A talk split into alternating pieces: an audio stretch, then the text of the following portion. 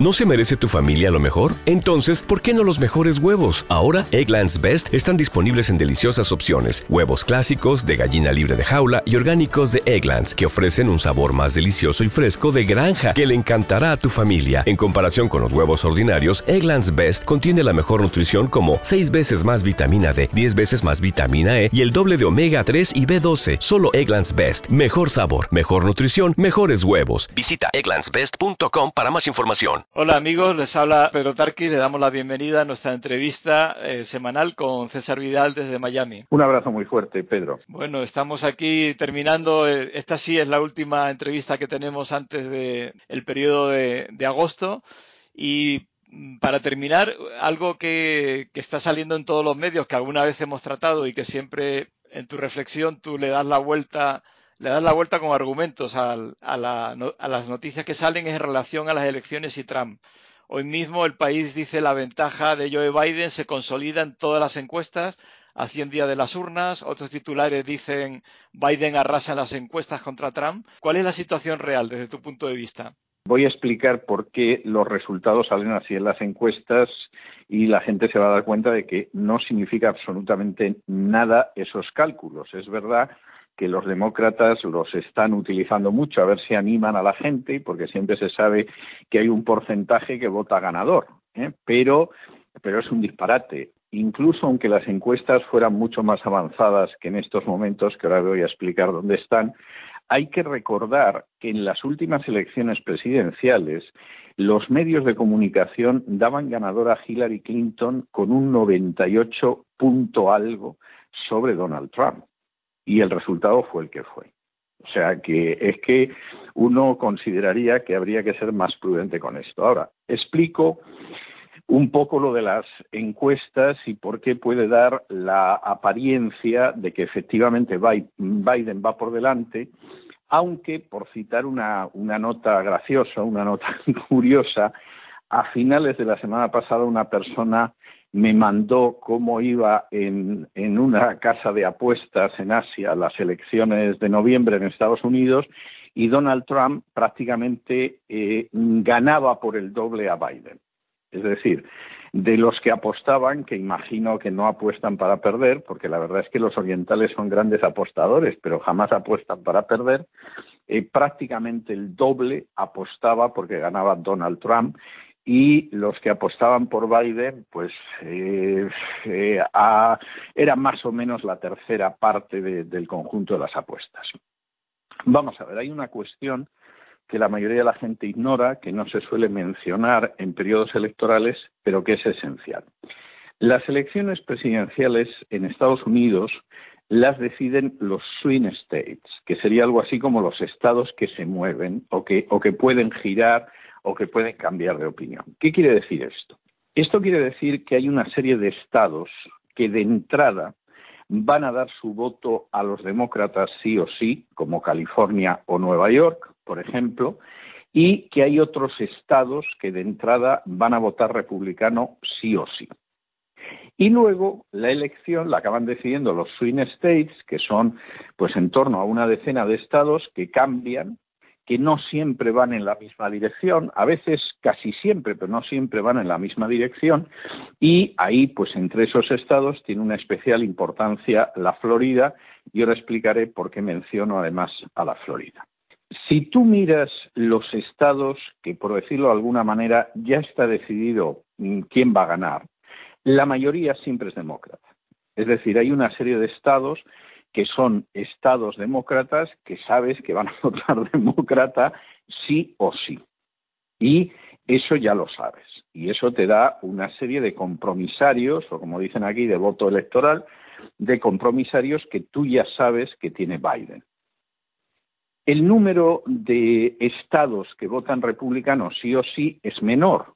Y entonces, lógicamente, Biden te va a salir por delante de Trump. Pero claro, lo que no se cuenta y es esencial es todos los compromisarios que derivan de los swing states y que son los que al final deciden la carrera electoral, que fue lo que pasó con Trump en las últimas elecciones. Es decir, una serie de estados que según hacia dónde voten, pues efectivamente van a decidir eh, que gane la elección el candidato demócrata o que la gane el candidato republicano. Y aunque el candidato republicano siempre, es decir, sea Trump o sea cualquiera, siempre empieza por detrás en las encuestas, porque hay menos estados que votan siempre con seguridad republicano, sin embargo, de cómo voten los swing states es como se va a final a dilucidar en qué va a acabar. Y no existen unas encuestas ni medianamente fiables, yo me atrevería a decir que no existen ni siquiera unas encuestas que te puedan decir en estos momentos hacia dónde van los swing states. Con lo cual, decir que las elecciones eh, las va a ganar Biden, hombre, como mínimo, como mínimo, es muy aventurado y es muy arriesgado. Ahora descendamos a la situación electoral en torno a los candidatos. Eh, yo creo que he dicho en multitud de ocasiones, incluso en este espacio, que Trump tenía asegurada la elección salvo que se produjera una crisis económica. Es decir, lo único que podía poner en cuestión la reelección de Trump es la crisis económica. Esto es tan evidente que esta semana pasada se produjo un intercambio de tweets entre congresistas demócratas verdaderamente descarado, en el cual uno de los personajes decía tenemos que mantener la reclusión para que no despegue la economía como única manera de que pierda Trump, o sea, tenía muy claro que Biden no lo iba a ganar, pero que, en fin, si hundimos económicamente el país es posible que la gente vote en contra de Trump eh, o, no, no se moleste en ir a votar. E inmediatamente entraba otra congresista y decía hundir la economía de este país es un precio muy bajo para conseguir sacar a Donald Trump de la Casa Blanca. Claro, esto te lo dice gente que no se va a ver afectada por el paro ni cosa parecida y que en un momento determinado pues puede considerar que efectivamente hundir la economía no es tan grave porque luego ellos la van a reflotar en el momento en el que se acabe el confinamiento, pero esto dice mucho. ¿Qué tiene eh, Trump en contra de la situación en la que se encuentra para ser reelegido? Bueno, Donald Trump tiene fundamentalmente en contra el hecho del impacto que ha causado en la economía el coronavirus, pero esto es relativo. De hecho, es tan relativo que Estados Unidos no sabemos cuántos millones de puestos de trabajo ha creado en julio, pero entre mayo y junio creó seis millones de puestos de trabajo. Es decir, en Estados Unidos está empezado a recuperarse, cosa que hace comprensible que quieran hundir la economía, porque claro, en tres meses más, pues prácticamente la economía ha podido volver al punto de partida y entonces Trump es reelegido, pues, pues muy posiblemente es reelegido. Ese es uno de los problemas que, por supuesto, hay un enorme interés por parte de la población en que efectivamente aquí la economía siga recuperándose, porque la recuperación ha empezado ya, y por parte del Partido Demócrata de que la economía no se recupere en otros tres meses más. Como esto en algún momento llegue a hacerse evidente que es el plan del Partido Demócrata, Biden está frito. Segunda cuestión en la que eh, Donald Trump está en mala situación, que es, lógicamente, el coronavirus. Vamos a ver, el coronavirus ha ido desapareciendo en Estados Unidos como en todos los países. Es decir, esta es la situación real. Se ha producido algún nuevo contagio en alguna parte del país, pero curiosamente se está incidiendo sobre todo en la Florida, porque la Florida es un estado esencial para Donald Trump. Es decir, es esencial para Donald Trump y es esencial para Biden. Es un montón de compromisarios los que van con la Florida y el Partido Republicano necesita forzosamente tener la Florida para ganar las elecciones. Es decir, los demócratas, eh, hombre, no es que sea bueno que la pierdan, pero bueno, sin la Florida podrían ganar las elecciones eh, Trump sin la Florida, precisamente por el mecanismo de los swing states, se le pondría muy cuesta arriba. Y entonces, ahora mismo hay un montón de informaciones sobre el supuesto caos que existe en la Florida que es absolutamente falso. Es decir, ni están los hospitales atascados, ni faltan unidades de respiración, en fin, ni la gente va por la calle de esa manera porque no es cierto. O sea, que decir, la gente está haciendo una vida muy normal en la Florida, aunque sí que hay alguna, alguna franquicia bancaria, por decirlo de alguna manera, algún banco, que en algunas sucursales han decidido, eh, por cierto, curiosamente eh, regidas, dirigidas por latinos, que en fin, que hay mucho peligro y mucha historia y que cierran ya del todo. Es decir, antes te atendían por eh, unos mostradores que hay en el exterior de la oficina, que la gente ni siquiera sale del coche para que te atiendan y que son muy comunes aquí, desconocidos en España, y de pronto han decidido en algún caso que no. Pero es que hay otros bancos que es que sí.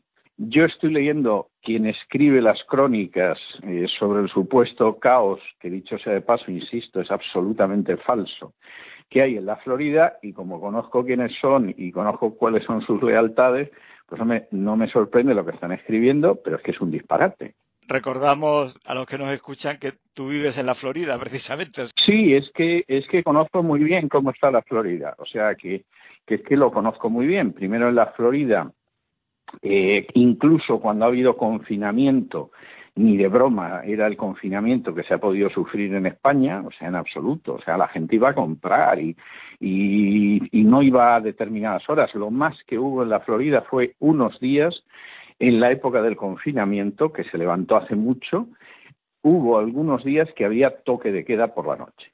Y imagino que la idea del toque de queda era fundamentalmente para que la gente no estuviera de fiesta y de bailongo, que es algo muy común en esta parte del mundo. Y algún momento en el que se cerraron las playas y punto final.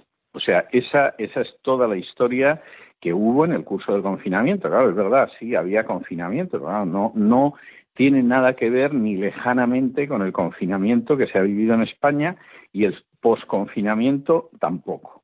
O sea, esto, esto queda claro. Eh, de modo que en ese sentido, pues hombre, eso puede perjudicar a Donald Trump, pero de nuevo volvemos a lo mismo. Como efectivamente la población capte que aquí hay una maniobra del Partido Demócrata para que no salgamos adelante, eso se le va a volver en contra a Biden.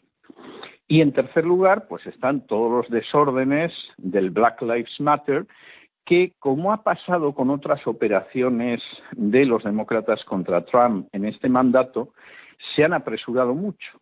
Y tú no puedes mantener a la gente meses y meses y meses en una dinámica de protesta social, sobre todo cuando la protesta social pues es inaceptable, pues porque hay violencia, porque existen ataques al mobiliario urbano, etcétera, etcétera, etcétera. Entonces es verdad que en estos momentos hay toda una línea del Partido Demócrata para quitar fondos a la policía, que ya es el remate, es decir, hay disturbios, luego vamos a, colocar a la policía en una posición peor y incluso el intento de evitar que se sofoquen los disturbios. Es decir, los más recientes han sido en Portland y se supone que el alcalde tendría que haber eh, sofocado los disturbios de Portland y no solamente no lo ha hecho, sino que cuando el presidente dijo, mire, le voy a tener que mandar al ejército para que ponga orden, el alcalde dijo, bueno, pues soldado que aparezca por aquí lo detengo, lo cual ya es, el colmo. Alcalde negro, por cierto, y demócrata. Entonces, eh, vamos a ver, esto de cara al exterior y entre cierto electorado ya convencido, puede ser una razón añadida para votar en contra de Trump, pero hay mucha gente que precisamente lo que le está provocando es la reacción opuesta. Es decir, eh, vamos a ver, aquí hay que ponerle y orden, entre otras cosas, porque hay que recuperarse y, en fin, esto ya sería bastante malo sin la recuperación. Pero es que con la situación en la que estamos es todavía peor y esto no se puede tolerar. Y, el lema de ley y orden seguramente a Trump le va a dar más votos que aquellos que les pueda quitar. Esto estamos hablando de la parte de Trump, eh, en fin, complicada, difícil y que le podría costar la reelección. ¿Qué pasa por el otro lado? Vamos a ver, lo que hay una coincidencia absoluta es en que Biden es muy mal candidato. Es decir, incluso gente del Partido Demócrata está enormemente preocupada porque piensan que con Biden pierden sí o sí, por varias razones. Es muy corrupto, y esto se sabe, y hay multitud de casos de corrupción relacionados con él, Y sobre todo, y esto es lo más grave, eh, Biden está senil. Es decir, yo he visto a Biden hace ocho años, cuando lo enfrentaron en un debate con el otro candidato a la vicepresidencia, que era Ryan, que era el niño bonito de los republicanos, y Biden se lo merendó. O sea, Biden con una mano a la espalda a Ryan, que era un imbécil, es decir, es de estos imbéciles que de pronto hay gente que considera que es genial. Este decía que había leído a Tomás de Aquino, yo ignoro si había leído a Tomás de Aquino o no, pero ha sido siempre un político muy supravalorado dentro del Partido Republicano. Y Biden se lo merendó. Y ese Biden es el que yo he visto y el que han visto millones de norteamericanos. El Biden actual es un Biden que da la sensación de que está en un proceso de deterioro mental muy acusado. Entonces se le van las cosas, se queda en blanco, confunde datos. Eh, hace pocas semanas pues soltó que el número de muertos por el coronavirus en todo el mundo ya eran, no sé si dijo 150 millones. Es decir, Biden es un personaje, primero, que no tiene nada para entusiasmar, es decir, su única baza es decir, es eh, que él va a sacar a Trump de la Casa Blanca, pero no tiene nada en ese sentido. Es un personaje psíquicamente muy deteriorado, y junto con eso y la corrupción, además el gran problema es que Biden está en manos de los socialistas, lo cual en España pues no significa nada, pero en Estados Unidos significa mucho. Y de hecho, cuando en un momento determinado Barack Obama va a ver a Bernie Sanders, que era el gran rival, socialista confeso además, de Biden, y le convence para que se retire de las primarias, lo cual tampoco tuvo que esforzarse mucho en retirarse, porque Sanders no hubiera ganado jamás unas elecciones a Donald Trump, porque la gente conoce por lo menos una parte de, su pasado y de su presente. Eh, es cierto que Bernie Sanders se retira, pero se retira a cambio de que en los comités que articulan la política del Partido Demócrata y del presidente si llega a la Casa Blanca, prácticamente el 50% de cada comité son gente de Sanders y el resto son gente de Biden. De hecho, hay nueve personas en cada comité. Yo publiqué en su día en un editorial de La Voz los componentes y siempre son cinco de Biden, cuatro de Sanders, pero cuando ves quiénes son los cinco de Biden te das cuenta de que podría llegar a votar uno o dos con los de Sanders, con lo cual se va a hacer una política muy intervencionista, se va a hacer una política socialista. Y lo grave además es que el resto del Partido Demócrata ha sido arrojado a las tinieblas. Es decir, el resto del Partido Demócrata, que es posible que hasta si no es una mayoría, es una minoría muy cualificada, ha sido expulsada totalmente para que el partido quede en manos de Biden y quede en manos de Sanders, que es una minoría muy agresiva, pero que ciertamente en los últimos ocho años ha avanzado de una manera espectacular. Desde Obama para acá ha avanzado de una manera muy espectacular. Un Biden que no tiene un mensaje, porque si efectivamente habla del mensaje socialista que tiene, eh, se le va a volver en contra, que está senil, que tiene una estela y un historial de corrupción gravísimo, porque en algún caso hasta se ha jactado en público de alguno de los episodios de corrupción, y que además está entregando el partido o por inconsciencia o por ignorancia o, por complicidad a unos socialistas que se están apoderando del Partido Demócrata puede ganar a Trump. Hombre, cosas más difíciles se han visto, ¿no? Pero todos los elementos que Biden tiene en contra son muy poderosos, muy poderosos. Y previsiblemente eh, esta va a ser una lucha muy dura y además los demócratas ni de lejos las tienen todas consigo. Llevan semanas diciendo que no quieren debates presidenciales. Y la razón, cosa que Trump, por supuesto, quiere. Y la razón de que no quieran debates presidenciales, aunque estén apelando al coronavirus, pues es fundamentalmente el temor de que en un momento determinado, pues si Trump consiguió vencer en los debates a Hillary Clinton que es un opositor empollón, porque era lo que era Hillary Clinton y se sabía todos los temas. O sea, Hillary Clinton convicción no tenía, pero tú le decías el tema 33 ¿eh? y te recetaba, te recitaba el tema de la hipoteca, pero vamos, como un opositor a notarías, era, era prodigioso. Bueno, pues si Trump consiguió imponerse a esa mujer, pues hay que ver lo que podría suceder con un Biden que está senil, que se le olvidan las cosas y que encima está en manos de los socialistas. De manera que, en fin, yo creo que todos estos aspectos hay que tenerlos en cuenta antes de empezar a, especular. Sí, en definitiva, no está claro realmente el resultado, que estas encuestas no reflejan esa igualdad que ni mucho menos está decantada a favor de Biden. No, la, no, y además yo creo que no están en igualdad de condiciones. Yo creo que Trump tiene más posibilidades. Lo que pasa que hay una serie de minas en el camino que vamos a ver si consigue sortear, pero este primer mandato de Trump ha sido un mandato de minas. Es decir, empezaron con el Russia Gate que no funcionó. Eh, ha habido un intento de impeachment que tampoco funcionó. Es decir, ha sido desde el primer día unir haciendo estallar minas a ver si hacían saltar a Trump. Y mm, las minas siempre se planteaban mal, no funcionaban como tenían que funcionar. En muchos casos se han vuelto en contra del Partido Demócrata. Si el Partido Demócrata tuviera otro candidato, pero lo cierto es que no lo ha tenido, y tuviera otro candidato más sólido, más joven, que fuera una idea de renovación, etcétera, posiblemente tendría muchas posibilidades, pero es que Biden es muy mal candidato y hay que reconocer que con ser malo seguramente era lo mejor. Es que el problema es que hay partidos, partidos, instituciones eclesiales, ONGs y club de fútbol, ¿no? Que en un momento determinado la selección que van realizando es una selección negativa.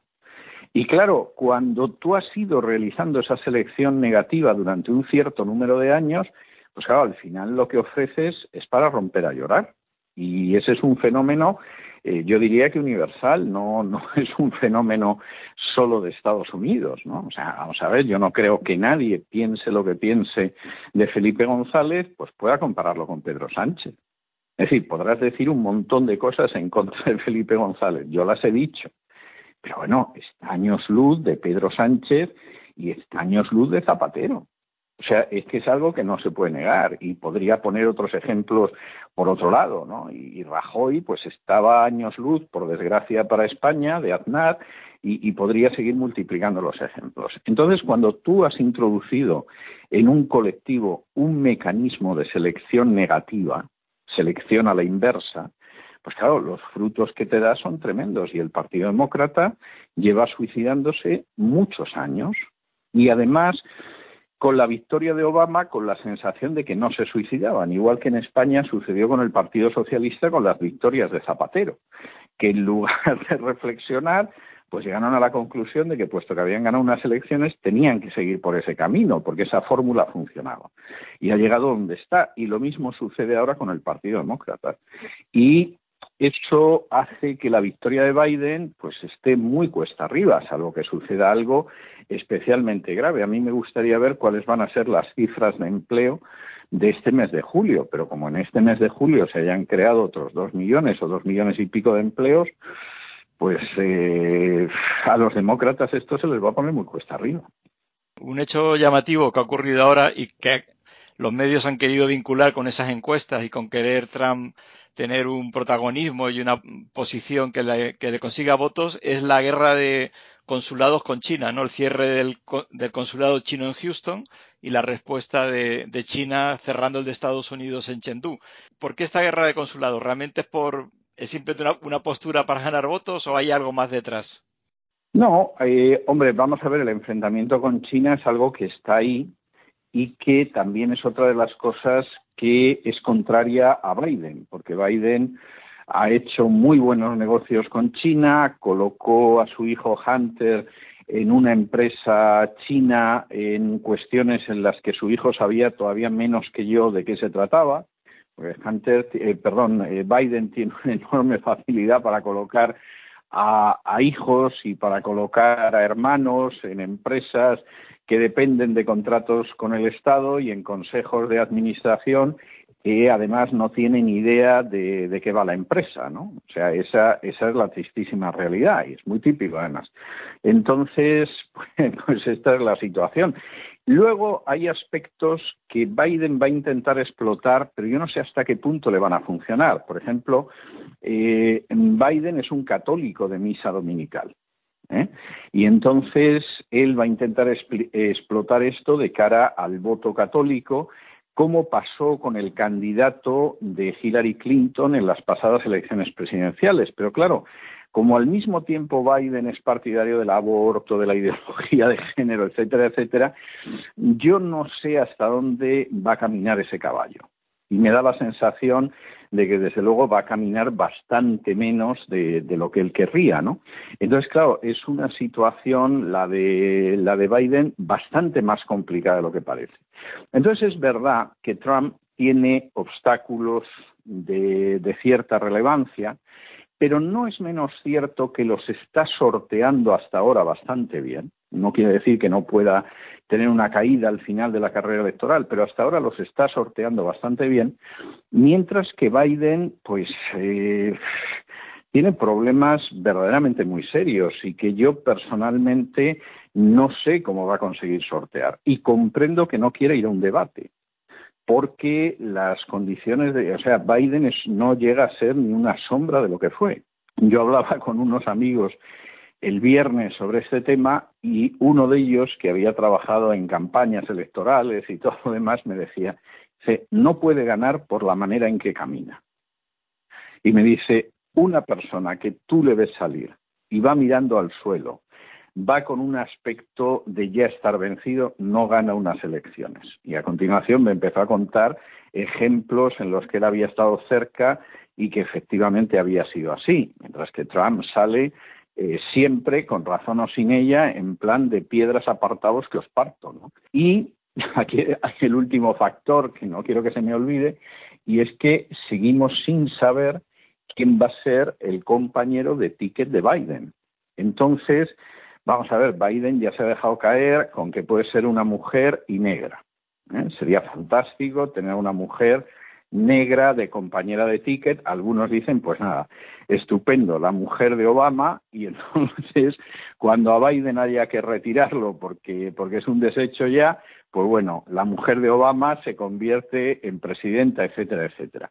Eso sobre el papel suena muy bien, pero yo no tengo la sensación de que en estos momentos, salvo entre la población negra, una, una candidata o un candidato negro dentro del ticket favoreciera a Biden.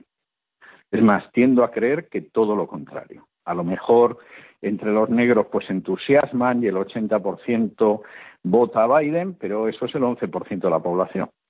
Y por el contrario, me da la sensación de que en estos momentos eh, los negros en Estados Unidos no pasan por su periodo de mayor popularidad ni siquiera entre los negros.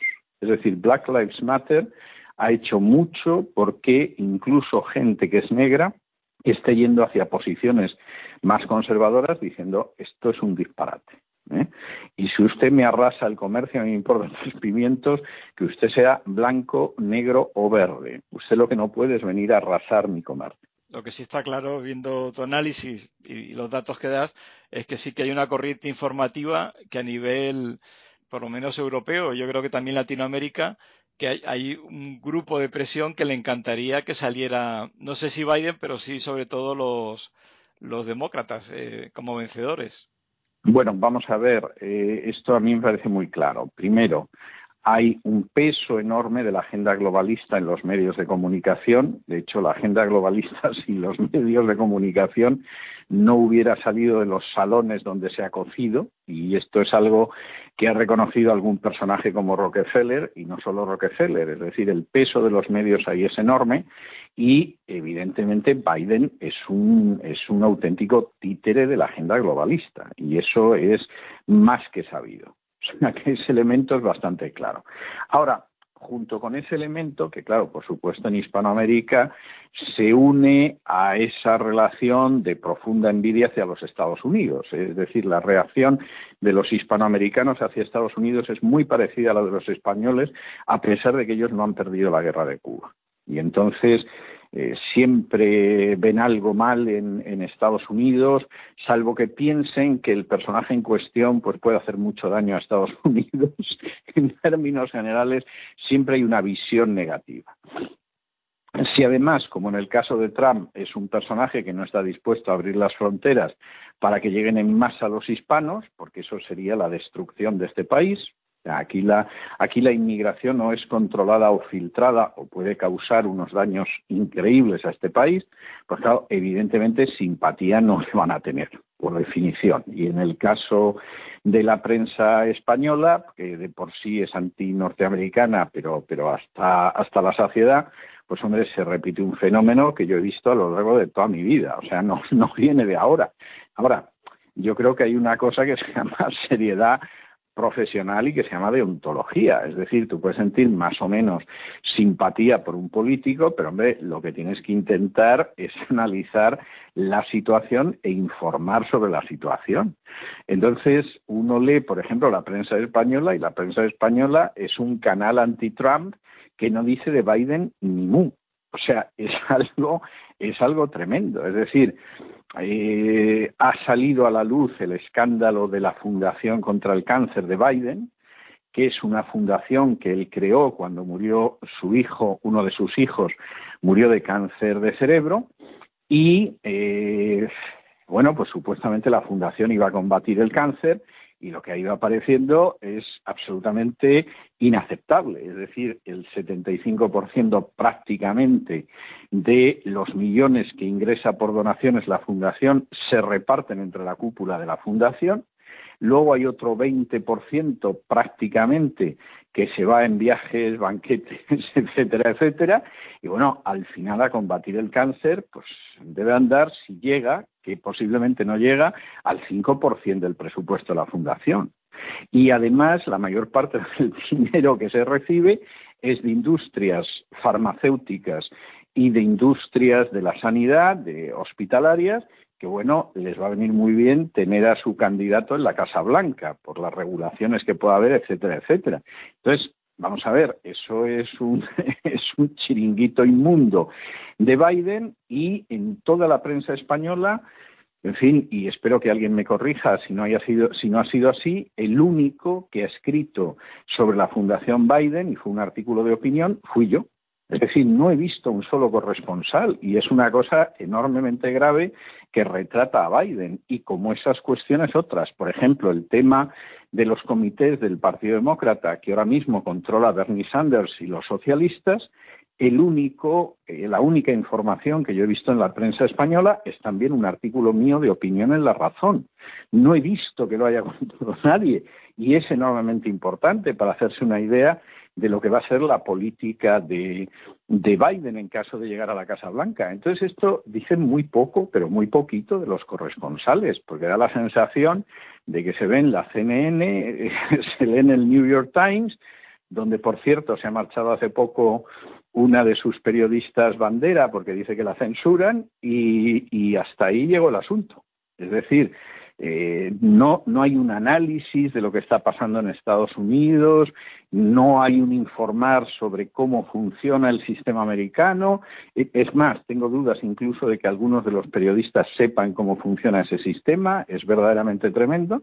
Y lo único que hay, bueno, pues es verter todas las opiniones que supuestamente sean contrarias a Trump. Pero claro, esta misma prensa hace cuatro años daba por seguro que Hillary ganaba las elecciones y al día siguiente de las elecciones pues estaban culpando al pueblo americano por no haber seguido sus consejos, ¿no? Pues eso no es profesional.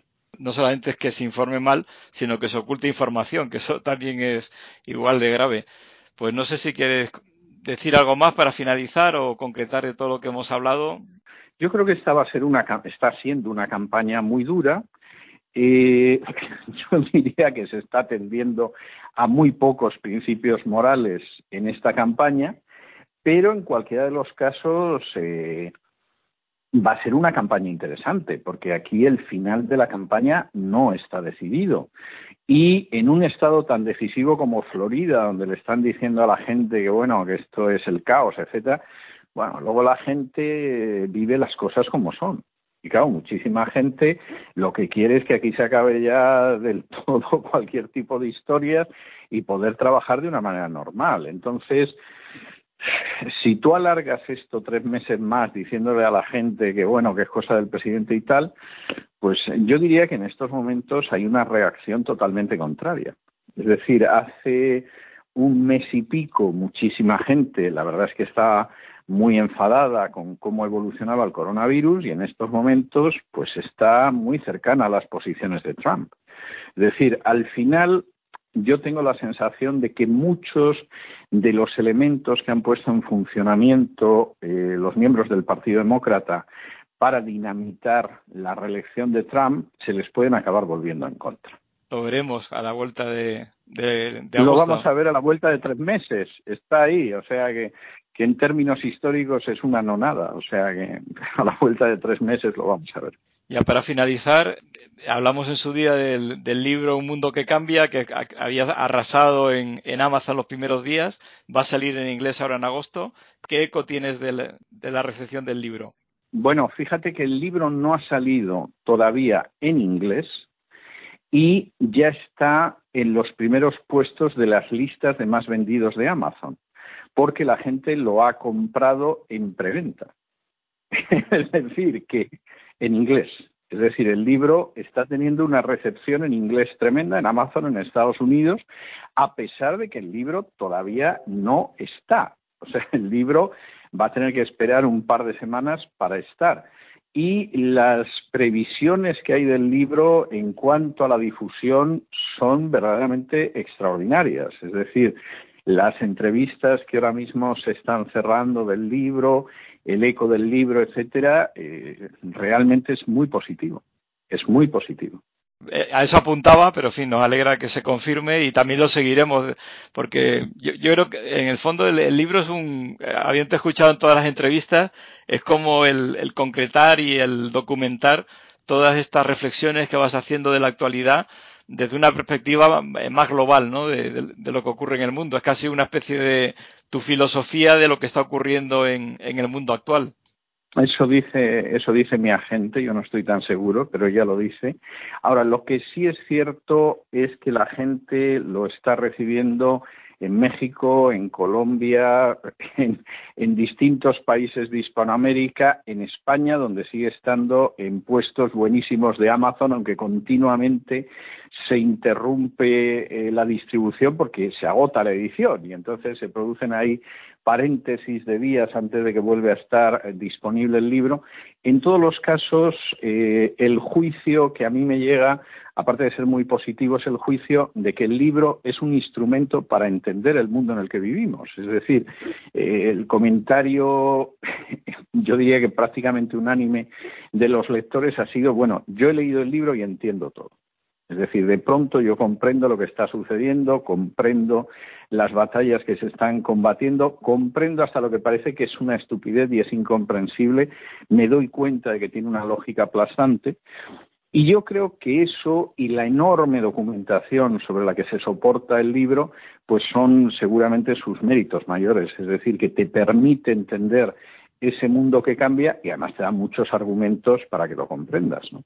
Se lo recordamos, si alguno de ustedes aún no es fácil, lo busca en Google, Un Mundo que Cambia, César Vidal, y enseguida lo, lo encontrarán dicho sea de paso, un mundo que cambia, la palabra de Dios permanece para siempre, cosa que nos da mucha más tranquilidad. Exactamente, el mundo cambia y es, es una de mis citas preferidas de la Biblia, ¿no? En primera de Juan, ¿no? El mundo cambia y también su deseo, pero el que hace la voluntad de Dios permanece para siempre. Amén. Esa es el ancla y seguridad eterna que tenemos. Pues hasta la vuelta, César. No te decimos que descanses porque descansarás haciendo algunas otras cosas diferentes. No, lo intento, lo intento, pero, pero estar mano sobre mano no me sale. O sea, estoy dedicándome a otras cosillas y todo. Pero, pero bueno, hombre, cuando te quitas nueve horas diarias de trabajo en la radio, tienes mucho más tiempo para descansar, no cabe la menor duda. y además la nueva temporada de La Voz va a incorporar nuevas secciones, los programas todavía van a ser más largos, o sea que, que en ese sentido eh, tengo que llegar descansado porque si no va a ser muy complicado todo. Que bajes el ritmo y cargues bien las pilas para esa temporada que viene y Dios mediante allí nos, nos volveremos a escuchar. Eh, un abrazo fuerte. Dios mediante, Dios mediante volveremos a mediados de septiembre. Un abrazo muy fuerte, Pedro. Y también a todos ustedes se despide Pedro Tarquis, que Dios les bendiga, les cuide y que no pierdan el rumbo y el norte, que esa es esa palabra de Dios que permanece para siempre en cualquier circunstancia.